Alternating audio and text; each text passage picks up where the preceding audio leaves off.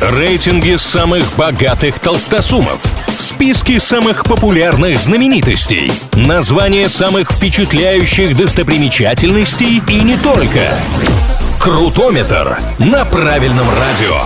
Как известно, все познается в сравнении. Для этого составляются разные рейтинги, а мы с ними разбираемся. 30 января 1924 года была основана легендарная студия Мосфильм.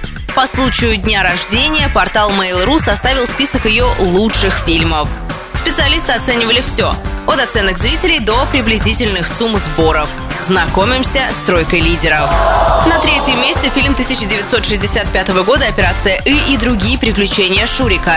Новелла Гайдая покорила зрителей не только сюжетом, но и персонажами балбеса, труса и бывалого.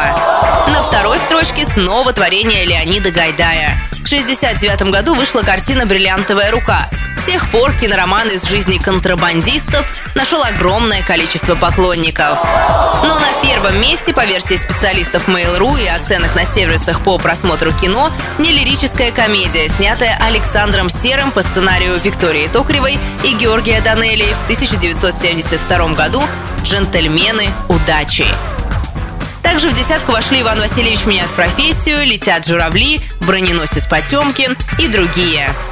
На этом пока все. Меня зовут Алина Миллер. Услышимся на правильном радио. Крутометр на правильном радио.